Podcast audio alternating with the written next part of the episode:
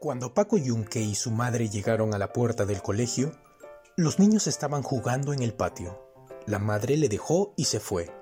Paco, paso a paso, fue adelantándose al centro del patio, con su libro primero, su cuaderno y su lápiz.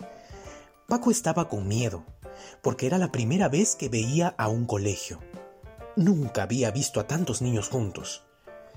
Varios alumnos, pequeños como él, se le acercaron y Paco, cada vez más tímido, se pegó a la pared y se puso colorado.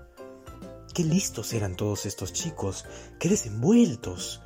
Como si estuvieran en su casa, gritaban, corrían, reían hasta reventar, saltaban, se daban de puñetazos. Eso era un enredo.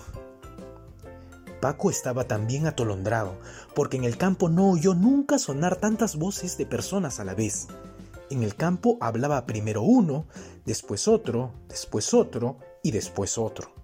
A veces oyó hablar hasta cuatro o cinco personas juntas. Era su padre, su madre, don José, el cojo Anselmo y la Tomasa. Eso no era ya voz de personas, sino otro ruido, muy diferente.